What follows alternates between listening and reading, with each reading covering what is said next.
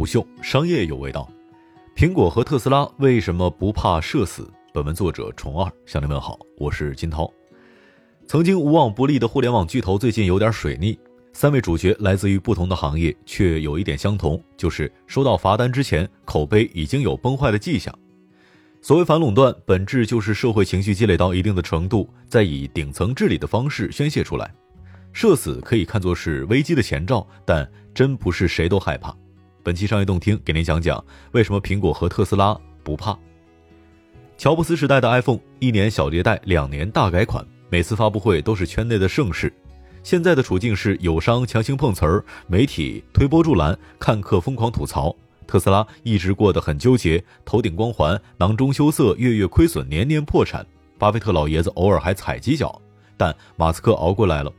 这类品牌天赋异禀，风评是两个极端，有人觉得超凡，有人觉得是智商税，公共语境永远严重对立。基本上，凡是自带梗点又有溢价的品牌，都有社死的潜质。社死并不需要重大的危机，有逆反情绪就能够催化。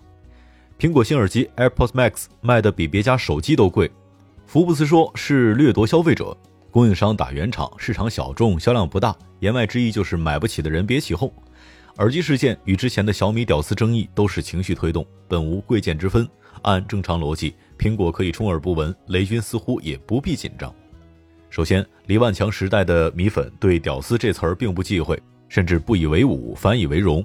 其次，现在小米关注利润超过销量，屌丝愤然离去未必是坏事儿。当年小米与屌丝结盟原因很简单，公司没有产业积累，雷军也没有跨圈带货的能力，绑定屌丝的情绪就能够用性价比收割反智商税群体。但是品牌过度下沉未必符合小米的长远利益。二零一六年，雷军说过小米的模板是 Costco。后者贴着平价的标签，本质是靠会员忠诚度赚钱的。逻辑自洽的前提是保持住美誉度和价值观，所以小米从极致性价比转向了品质性价比，也只能用价格来剥离老粉，却不敢贸然切断与屌丝的精神联系，否则高不成低不就，价值观先崩溃了，就有社死的危险。屌丝这个词看似戏谑，其实疼痛指数很高，年轻人可以自嘲，用作群体指代，就有如屌的倾向，反应必然强烈。相比之下，高逼格品牌就没有这层焦虑。比如上了热搜的北京米其林餐厅丽家菜，被一群大 V 打了差评，公众以为翻车了，结果人家的回应淡定而平静。因为越是高端服务，越是刻意营造公众疏离感，表面路人缘不佳，其实用价格做了最好的审美隔离，这是最有效的反黑体质。第一，互联网不屌丝。但主宰互联网的情绪很屌丝，大家喜欢网红餐厅，而不是端架子的高逼格餐厅，后者只适合当凡尔赛文学的主角。第二，大 V 有钱，粉丝未必有，与传统的顶流消费没有交集。丽家菜的客群显然是相信米其林的眼力，而不是大 V 的吐槽。吃瓜群众的高潮得不到真实用户的补刀，毫无杀伤力。果然，在刚刚发布的最新北京米其林指南当中，淹死在口水里的丽家菜就顺利复活了。此前的辛巴直播卖燕窝，流量爆表，数据吓人。但对燕窝的真正消费客群有多大的影响力，明眼人都知道，走向社死一点儿都不奇怪。科技圈的公共环境远比餐饮食品要严苛。乔布斯时代，苹果光芒耀眼，无人敢黑；大嘴如老罗也只敢喷。乔纳森·伊夫是做完稿的，明捧老苹果，暗贬新苹果。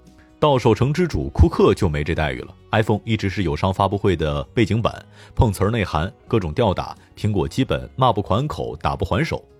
特斯拉处境略好，因为老一辈革命家马斯克还健在。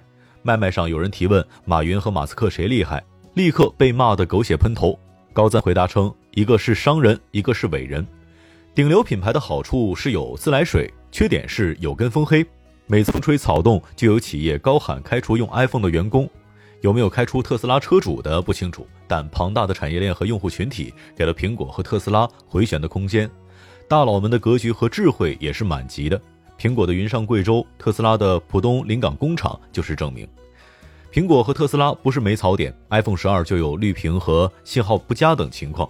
特斯拉外观精装修，内饰毛坯房都是老梗了，自带槽点还不损逼格，关键是品牌调性顶住了用户忠诚度。一九八六年，《经济学人》杂志用麦当劳汉堡衡量各国货币的平价购买力，推出了著名的巨无霸指数。后来有了咖啡指数、可乐指数，都是全球化国民级消费品。二零一六年，野村证券和澳洲银行推出苹果指数就匪夷所思了。手机是刚需，iPhone 真不是。但巴菲特后来入手苹果股票，就是看准了这个能力。但他有一句话经常被忽略：苹果总能使其产品不可或缺。苹果把外界信息对真实消费的影响压缩到最小，控制了合理的信噪比。光看新闻满身槽点，再看销量还是真香。另一边，特斯拉比苹果还异类。几年前，马斯克是伟人还是骗子尚有争议，花几十万买一堆五号电池等黑稿一度很有市场。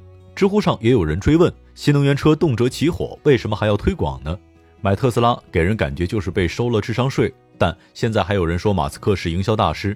技术黑对这类企业有两点不服气：第一，早期特斯拉和初代苹果都不完美，技术和体验都有瑕疵；iPhone 换卡用针扎、选铃声麻烦等等，特斯拉各种小毛病外加严重的安全隐患，为什么却能够发展起来？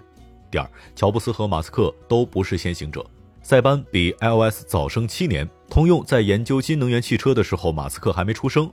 但是这些既有用户又有出货的大企业，为什么反而败下阵来呢？